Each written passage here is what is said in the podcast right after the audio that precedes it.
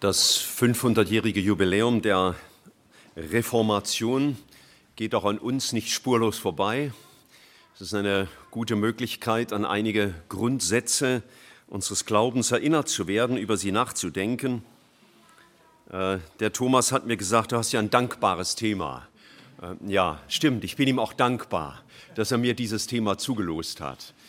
Ähm, heute Morgen Sola Scriptura, alleine die Schrift. Ähm, es waren ja einige Dinge, an die damals nicht nur Martin Luther, der wird immer so ins Zentrum gerückt, klar hat auch seine Bedeutung, aber viele andere Brüder, die auch gar nicht bekannt sind, sehr wieder ins Zentrum gerückt haben, auch der, der Christenheit. Und ähm, ihr habt letztes Mal schon mit Thomas gemeinsam nachgedacht über die Gnade Gottes, die alleine Grundlage unserer Errettung sein kann. Und äh, wir wollen heute Morgen über die Schrift nachdenken, über die Bibel äh, und warum die Bibel eine so zentrale Bedeutung für uns Christen haben darf und haben muss, so möchte ich es sagen. Luthers Kampf damals galt aber nicht zuerst dem Thema der Unfehlbarkeit der Schrift wie wir das zum Beispiel im letzten Jahrhundert hatten, wo dann Brüder die sogenannte Chicagoer Erklärung zur Unfehlbarkeit der Schrift formuliert haben, weil es einen großen Kampf gab darum im letzten Jahrhundert und im 19. Jahrhundert, ist die Schrift wirklich unfehlbar? Ist sie wirklich irrtumslos? Das wurde angezweifelt, auch durch die historisch-kritische Methode der Bibelauslegung zum Beispiel. Aber das war nicht Luthers Hauptproblem damals sondern sein Problem war eher, dass alleine die Schrift die Autorität hat, die Schrift auszulegen, zu erklären.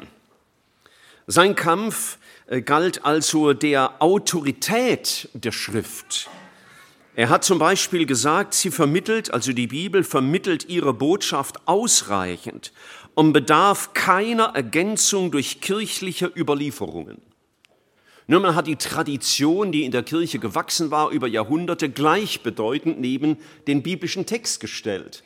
Man hat Aussagen der Päpste, äh, die wie man den Begriff kennt, ex cathedra gesprochen wurden, neben die Bibel gestellt als Ergänzung oder als Erklärung der Bibel, weil man dachte, das ist doch notwendig. Zum Beispiel in Bezug auf das Heil.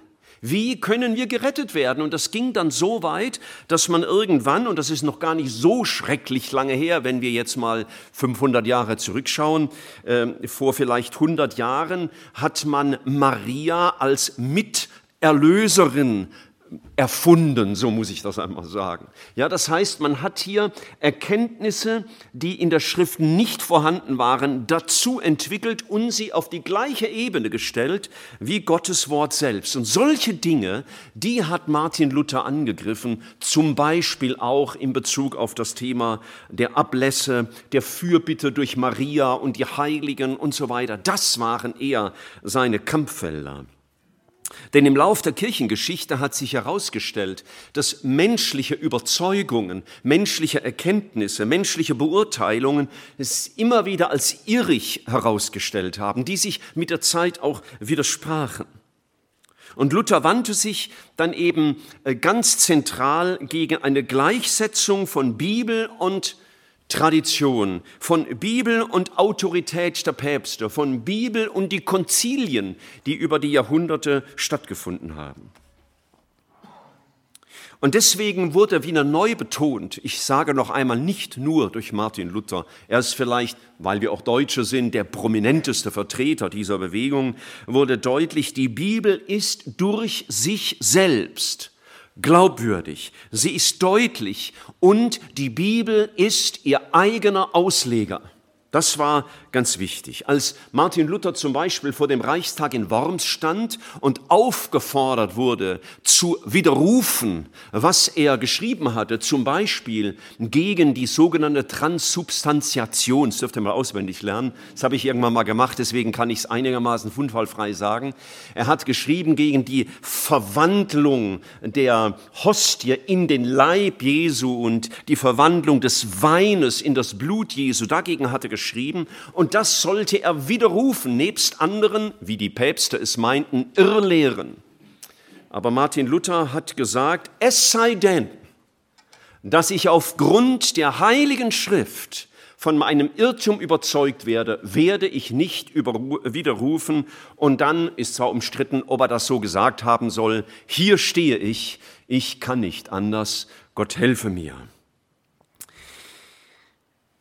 Es gab damals Bibellehrer, sehr prominente, zum Beispiel auch Erasmus von Rotterdam, die meinten, die Bibel enthalte dunkle Stellen, die man mit der Bibel alleine nicht erklären könne und deswegen müsste es externe Autoritäten geben. Also hier müsste mal zum Beispiel der Papst sagen, also ich habe jetzt euch eine neue Erkenntnis zu vermitteln, damit ihr äh, die Bibeltexte erkennt. Und Martin Luther hat einmal gesagt, die Bibel hat eine doppelte Klarheit.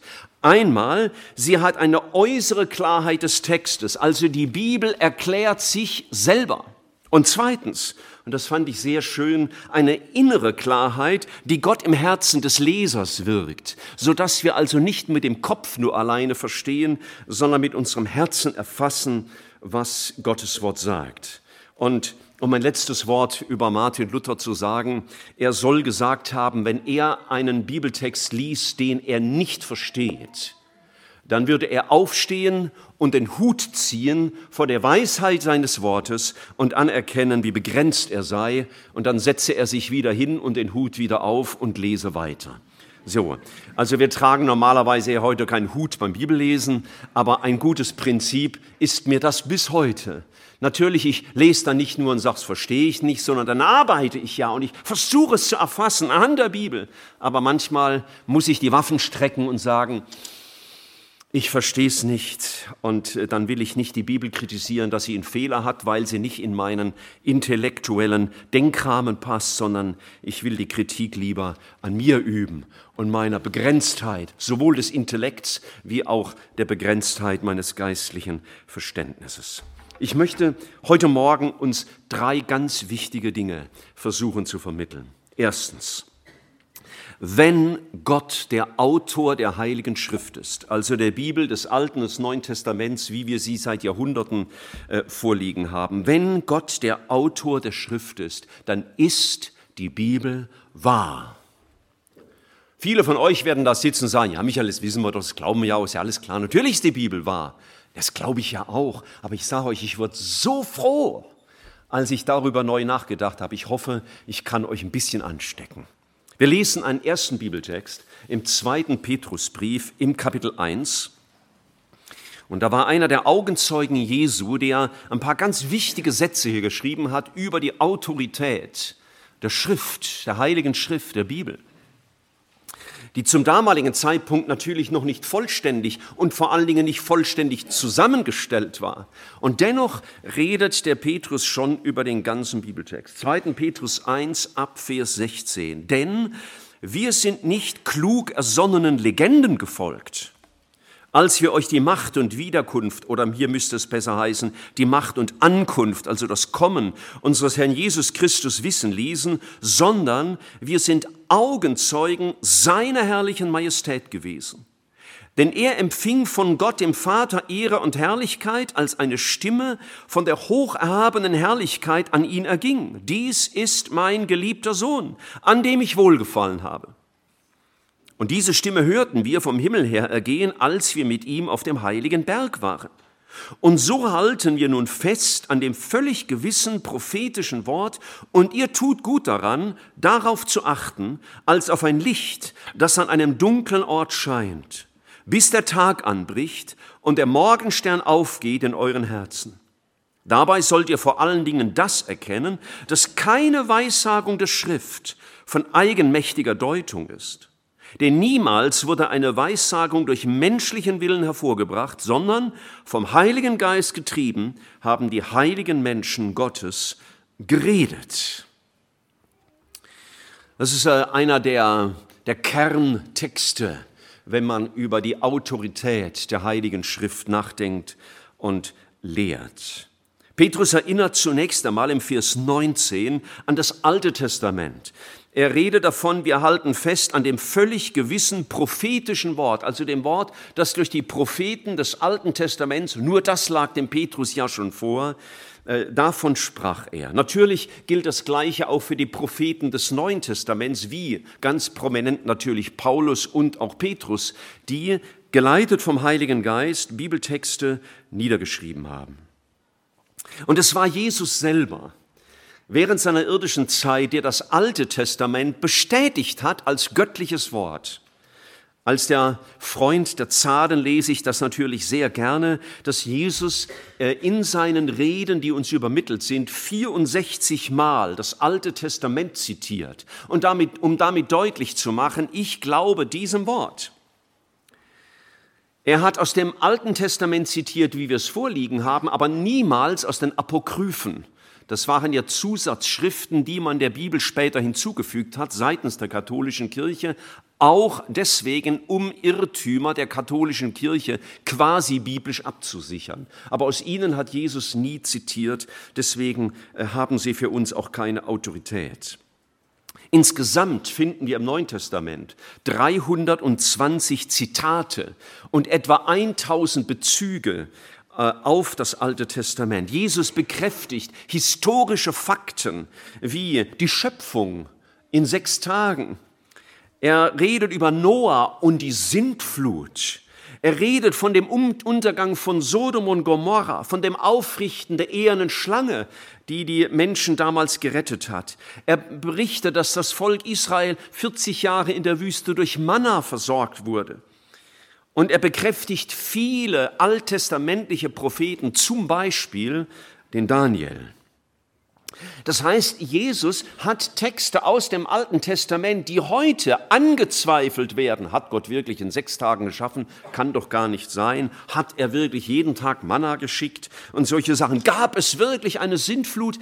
Die hat Jesus bestätigt. Manche haben gesagt, na ja, gut, da hat er sich halt nur an das Denken der damaligen Zeit angelehnt, um die Leute nicht zu verwirren, hat er halt so volkstümliche Texte auch übernommen und von denen gesprochen. Aber da er ja in göttlicher Autorität sprach, hätte er unmöglich Dinge, die gar keine Realität waren, sondern nur volkstümliches Denken waren, hätte er unmöglich bestätigen dürfen. Er hätte unmöglich sagen dürfen, die Schrift sagt doch im Alten Testament dieses und jenes.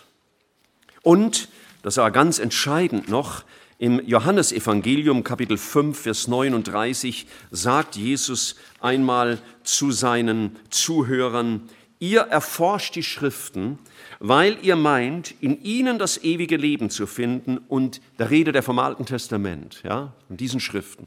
Und dann setzt er hinzu, sie sind es, die von mir Zeugnis geben. Das heißt, im ganzen Alten Testament kannst du Jesus finden. In jedem biblischen Buch. Wir haben jetzt äh, in der Christenheit ja viel Kampf um die Inspiration und die Irrtumslosigkeit und Fehlerlosigkeit der Schrift hinter uns. Und ähm, wir denken manchmal, naja, das haben wir mal geklärt, wir haben ja Erklärungen abgegeben, wie die genannte Chicagoer Erklärung, aber wir kämpfen heute genauso noch ähm, um die Irrtumslosigkeit und Fehlerlosigkeit und die Autorität der Heiligen Schrift. Es wird heute gar nicht mehr so stark unbestimmt bestritten, ist die Bibel wirklich Gottes Wort, sondern man ignoriert manchmal die Bibel einfach und stellt Erfahrungen in den Mittelpunkt, Visionen und Träume. Die große Gefahr die heute gegen die Bibel besteht, ist nicht, dass man sie offen bekämpft, ich meine jetzt in, in christlichen Kreisen, sogenannten christlichen Kreisen, sondern das Hauptproblem ist, dass man die Bibel einfach ignoriert, dass man sie übergeht, dass man sie nicht studiert, nicht schaut, was sagt die Schrift.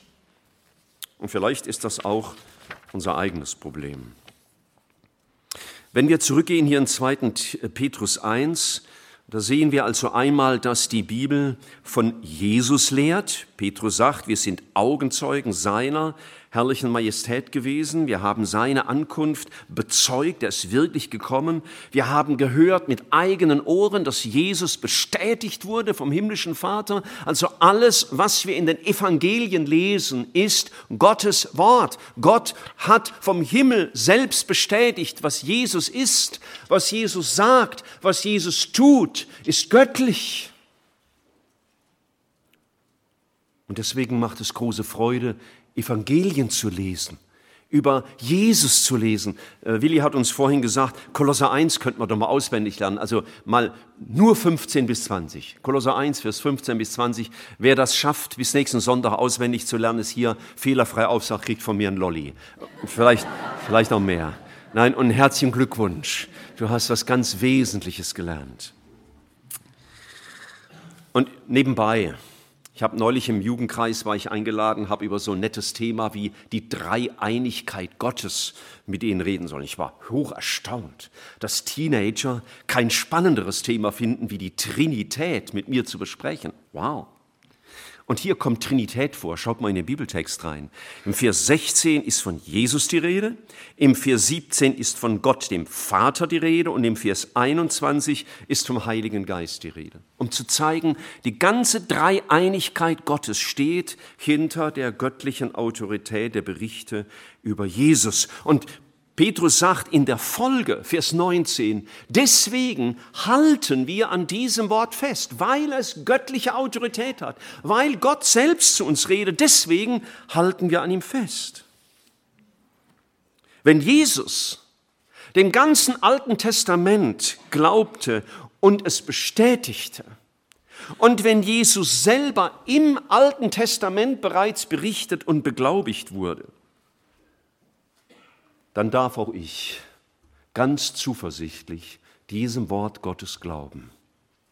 Wenn Jesus dem ganzen Alten Testament Glauben geschenkt hat und das bekräftigen ließ, dann darf ich diesem ganzen alten Wort Gottes glauben im Alten Testament, auch dann, wenn es Fakten enthält, die von der Wissenschaft, der Naturwissenschaft zum Beispiel, oder auch der historischen Wissenschaft, also der Geschichtswissenschaften manchmal in Zweifel gezogen wird. Wenn Jesus das Alte Testament beglaubigt hat, dann glauben wir diesem Wort. Und wenn Gott der Autor der Bibel ist, dann ist die Bibel wahr. Wenn Gott der Autor der Bibel ist, dann ist die Bibel wahr. Und sie kann nur ganz wahr sein oder nicht wahr sein. Es kann nicht sein, dass nur Teile der Bibel wahr sind. Denn sonst weiß ich ja nicht, worauf kann ich mich verlassen. Wenn die Bibel Unwahrheiten enthielte, wäre sie ein Lügenbuch. Man sagt, eine halbe Wahrheit ist eine ganze Lüge. Darf ich es nochmal so sagen? Eine 98-prozentige Wahrheit ist auch eine ganze Lüge. Und deswegen ist mir das ganz wichtig. Sie kann nur ganz wahr sein oder nicht. Wir können sie nur ganz glauben oder nicht. Denn wenn die Bibel nicht Gottes Wort ist, dann muss ich ihr auch nicht gehorchen. Wenn die Bibel nicht ganz wahr ist, dann kann ich mich nicht auf sie verlassen, weder für mein Heil noch für meinen Alltag. Und dann kann ich auch nicht meine Ewigkeit auf sie gründen.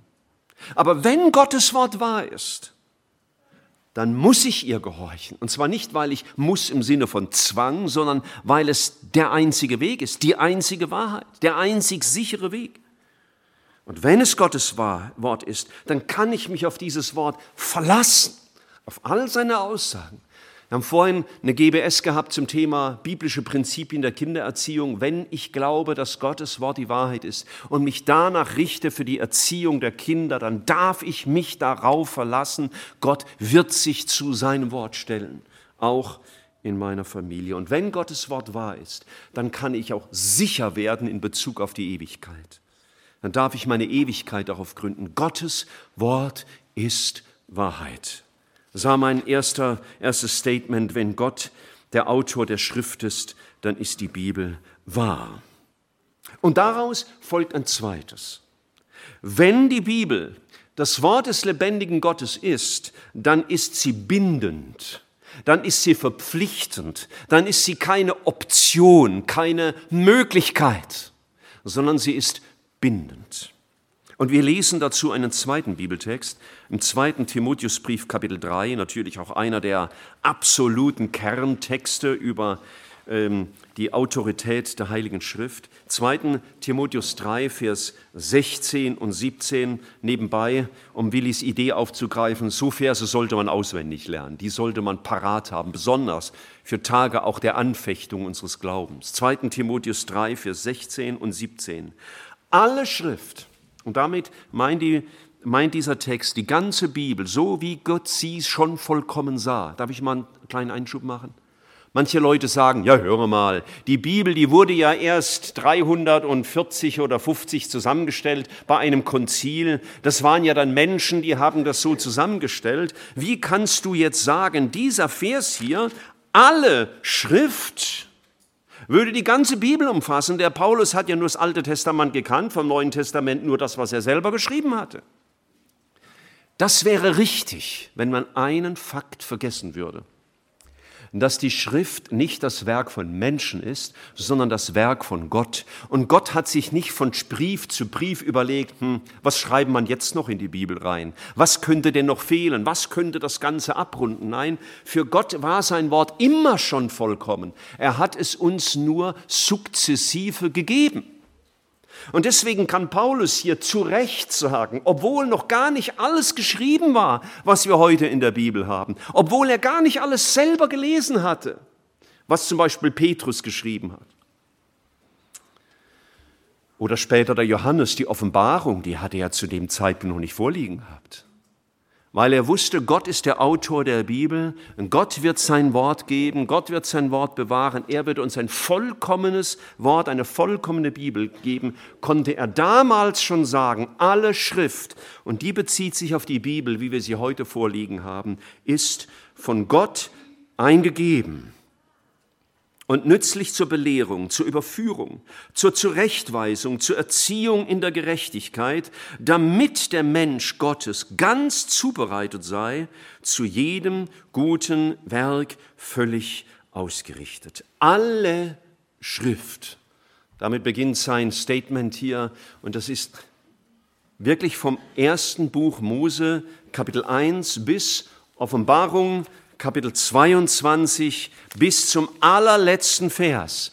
Gottes Wort, alle Schrift ist Theopneustos, von Gott ausgehaucht. Das waren nicht nur Gedanken, die Menschen aufgeschrieben haben, die vielleicht mal ein bisschen was verstanden hatten, dann haben sie ein bisschen was aufgeschrieben. Nein, Gott hat auch die Bibel nicht diktiert so dass er jedes einzelne Wort aktiv vorgegeben hätte. Aber das ganze Wort Gottes ist von Gott ausgehaucht, von Gottes Geist inspiriert, von Gottes Wort durchdrungen, von Gottes Geist überwacht, damit nichts hier drin steht, was nicht in völligem Einklang mit dem Wort und dem Willen Gottes steht. Und dieses Wort Gottes hat hier nach diesem Text vier wichtige Wirkungen. Das haben wir vorhin auf die Kindererziehung angewandt, nützlich zur Lehre. Ich lerne Wer ist Jesus? Ich lerne, was ist das Heil? Ich lerne, was bedeutet Nachfolge? Ich lerne, wie komme ich zu einem ewigen Leben? Sie ist nützlich zur Überführung, das heißt, die Bibel zeigt mir, wo mein Leben vom Wort Gottes abweicht, wo ich anders lebe, als er es sagt. Sie ist nützlich zur Zurechtweisung, das heißt, die Bibel nimmt mich an die Hand, um mich wieder zurückzuführen zu dem, was Gott will. Und schließlich ist das Wort Gottes gut zur Erziehung, das heißt, in Beständigkeit und Geduld und Güte mir immer wieder das Gleiche in Erinnerung zu rufen, damit mein Leben von ihm geprägt ist.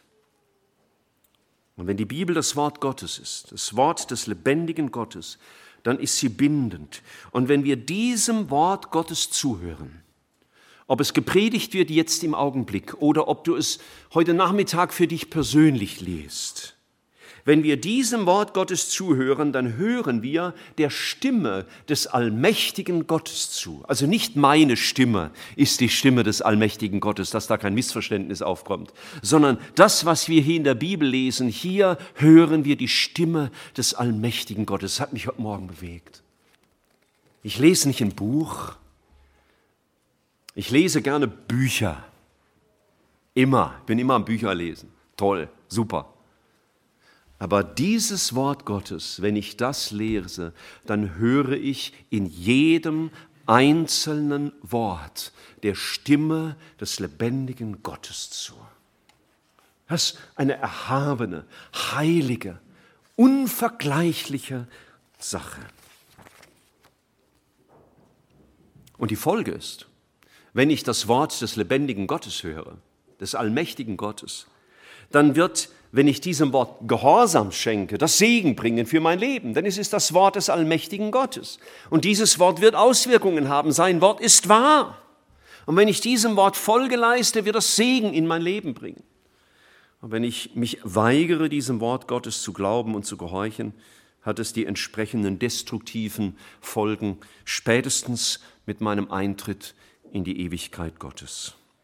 Und deswegen muss jede Verkündigung, auch meine augenblickliche Verkündigung, sich an diesem Wort Gottes messen lassen. Und Geschwister, deswegen ist mir wichtig, dass ihr eure Bibel mitbringt und mitlest und mitdenkt, damit ihr genauso sein könnt wie die Gemeinde in Beröa, die gut zugehört haben und prüften, ob das, was der Paulus damals predigte, sich auch wirklich so verhält. Es ist Gottes Wort. Und das ist der Anspruch, den Gott an mich hat, sein Wort so zu predigen, wie es geschrieben steht. Und das, was ich sage, muss dem Wort Gottes standhalten. Und damit komme ich zu einer dritten Aussage. Wenn die Bibel das Wort des lebendigen Gottes ist, dann genügt sie. Oder dann reicht sie aus. Wenn die Bibel Gottes Wort ist und wahrhaft ist, wahr ist und wenn sie bindend ist, wenn wir dadurch Gottes Stimme hören, dann genügt diese Schrift, dann ist sie völlig genügend für mein geistliches Leben. Und deswegen gibt es diesen schönen Lehr oder diesen schöne Stich, dieses schöne Stichwort sola scriptura. Wenn das Gottes Wort ist, dann erstens genügt diese Bibel zur Auslegung der Schrift. Ich sehe auch bei mir die Gefahr, dass wenn ich die Bibel lese und über die Bibel nachdenke, dass mein erster Griff zu den Kommentaren geht, die an meinem Platz liegen. Ich habe immer ein, zwei Bibelkommentare da liegen, wenn ich morgens meine Bibel studiere. Da lerne ich vieles, es ist viel Nützliches. Aber ich muss mich manchmal zügeln, ja, dass ich nicht zuerst die Kommentare lese von Werner de Boer oder wen ich da gerade eben lese sondern zuerst einmal dem Grundsatz selber vertraue, die Bibel genügt zunächst einmal zur Erklärung der Bibel. Wenn die Bibel die einzige Quelle ist für die Antwort meiner, auf meine Frage nach dem Glauben, nach dem ewigen Leben, nach dem Alltagsleben als Christ, wenn das die Quelle ist, dann werde ich sie fleißig studieren. Wenn es das ist, was Gott uns gegeben hat, in erster Linie, mit der alleinigen Autorität, dann werde ich diese Bibel studieren. Ich habe sehr viele sehr gute Bücher. Und der wesentliche Unterschied zwischen den Büchern und diesem Buch der Bücher ist der, dass die anderen Bücher keine Autorität haben. Ich kann nicht eines Tages im Himmel ankommen und sagen, lieber Herr, Charles Hatton Spurgeon hat geschrieben. Der hat Wahrheiten geschrieben, fast nur Wahrheiten, er ist nur ein Mensch. Deswegen grenze ich das mal ein bisschen ein. Fast nur Wahrheiten. Aber es ist keine Autorität. Und ich kann auch nicht sagen, okay, ich habe gelesen bei Randy Alcorn und deswegen, weil der das gesagt hat, lebe ich das jetzt so. Das wird meinem Leben keine Kraft geben. Sondern ich werde Gottes Wort studieren. Jesus hat gesagt, von diesen Schriften, von den Schriften kommt das Leben. Und in den Schriften erkennt ihr mich. Und deswegen studieren wir Gottes Wort. Ich habe vor einiger Zeit ähm, eine größere Gruppe Prediger unterrichten dürfen. Das war eine besondere Herausforderung und eine besondere Ehre für mich. Und ich habe Ihnen äh, einen unserer Kollegen als Beispiel genannt. Und das war der Esra. Esra war ein alttestamentlicher ähm, Schriftgelehrte und Prediger. Und von ihm heißt es mal in Esra 7, Vers 10, Esra hatte sein Herz darauf gerichtet, das Gesetz des Herrn zu erforschen und zu tun und zu lehren. Reihenfolge wichtig. Zu studieren, zu leben und zu lehren. Warum? Weil es Gottes Wort war, oh ist. Und schaut, das möchte ich uns immer wieder sagen, das ist mir ganz, ganz wichtig. Wenn wir hier predigen und wenn wir uns auch die größte Mühe geben, verantwortungsvoll zu predigen, und nichts zu predigen, soweit wir es verstehen, was nicht mit dem Wort Gottes übereinstimmt, ist unsere Predigt, aber letztlich nicht das Ziel, sondern das Wort Gottes, über das wir predigen, ist entscheidend. Ihr würdet vielleicht, ähm, sage ich mal, den Thomas sehr ehren, wenn ihr nächsten, an einem Sonntag, zum Beispiel heute, sagen würdet, hey Thomas, du hast doch letzte Woche gepredigt und du hast das und das gesagt und darüber habe ich nachgedacht und das hat mich sehr angespornt und das hat diese Konsequenz gehabt. Dann ist der Thomas in großer Gefahr. Er könnte nämlich in der Gefahr sein, wow, meine Predigt war jetzt aber gut. Thomas wird in die Gefahr nicht kommen, ihr könnt ihn ruhig loben. Aber wisst ihr, was ich gerne hören will? Und der Thomas auch und jeder, der hier steht. Wir möchten hören, weißt du, ihr habt, du hast über Gottes Wort gepredigt, über diesen und jenen Bibelvers. Und den hast du uns nahegebracht. Und das habe ich für mich erfasst. Und mit diesem Bibelvers bin ich in die Woche. Und diesem Bibelvers habe ich vertraut. Und diesem Bibelvers habe ich gehorcht. Und durch diesen Bibelvers habe ich Jesus besser kennengelernt. Denn nicht meine Predigt ist das Entscheidende. Diese Bibel, diese Predigt ist nur ein Transportmittel für etwas Wichtigeres und es ist Gottes Wort.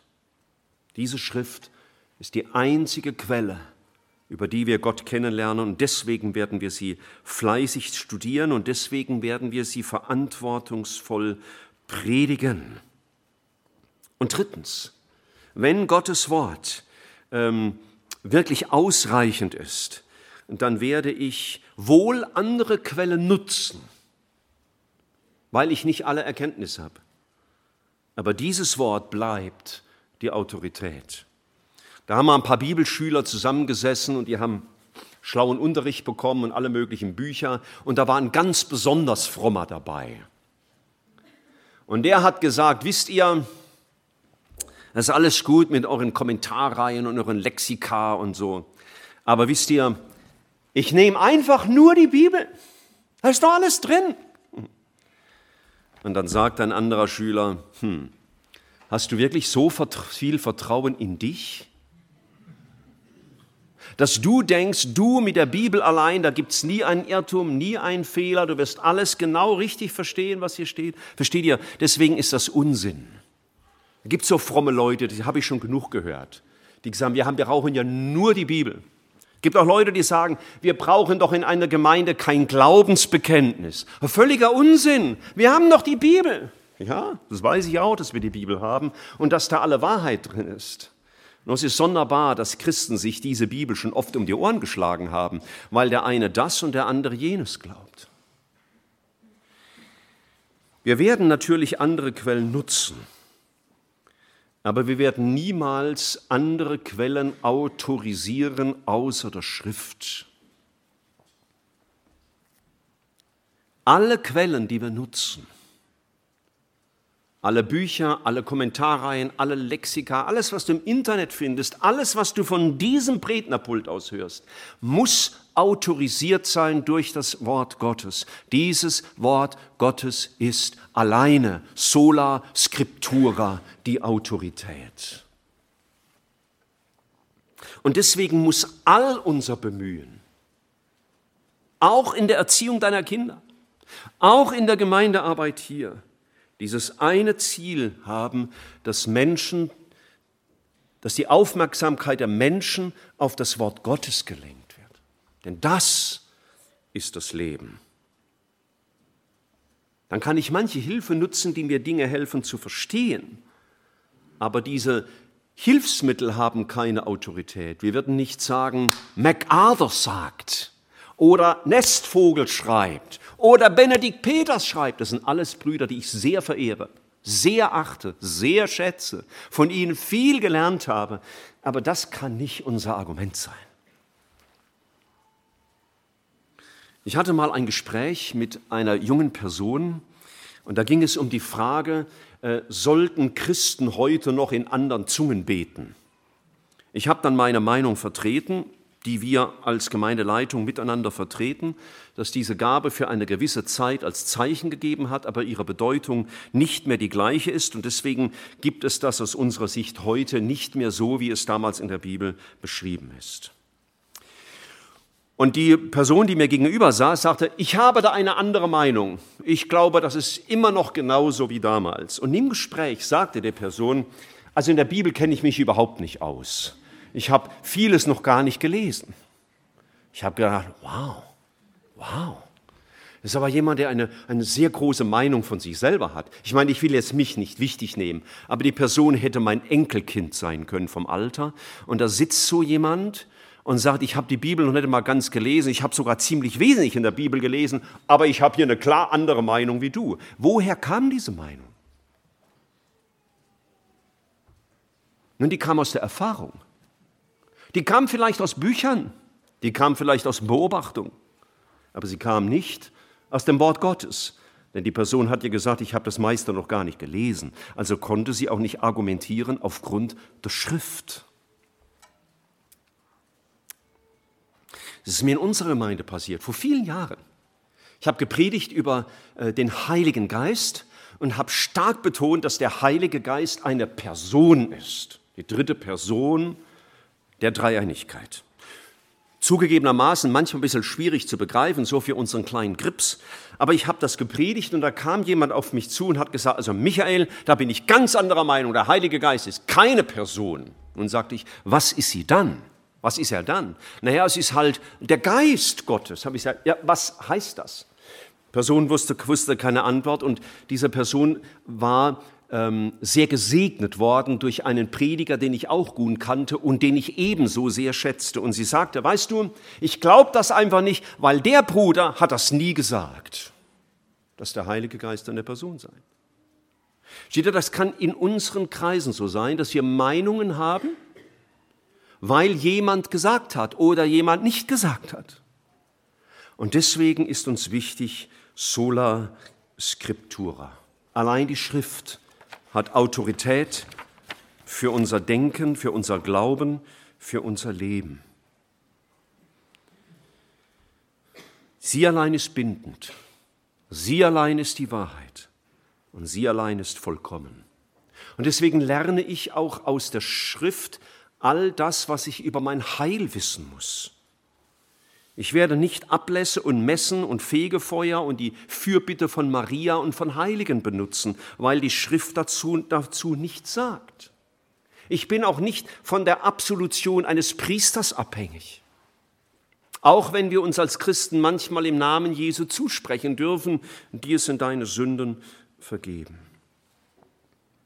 Und ich werde auch in Bezug auf die Entscheidungen meines Lebens, meine ganze Hoffnung auf dieses Wort Gottes stützen. Wir denken zum Beispiel als Verantwortliche immer wieder nach über biblische Seelsorge.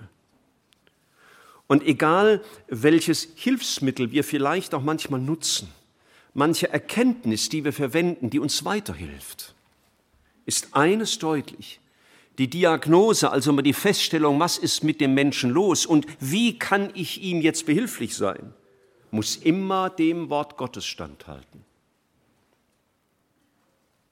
Ich merke übrigens, dass man heute in dieser Diskussion mehr über Methoden und Nichtmethoden streitet als über das Ziel, das erreicht werden soll.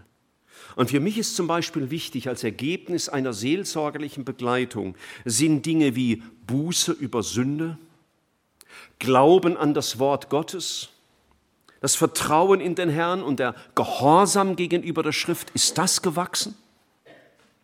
Wurde das Denken erneuert anhand der Schrift? Das sind die Dinge, die sind messbar.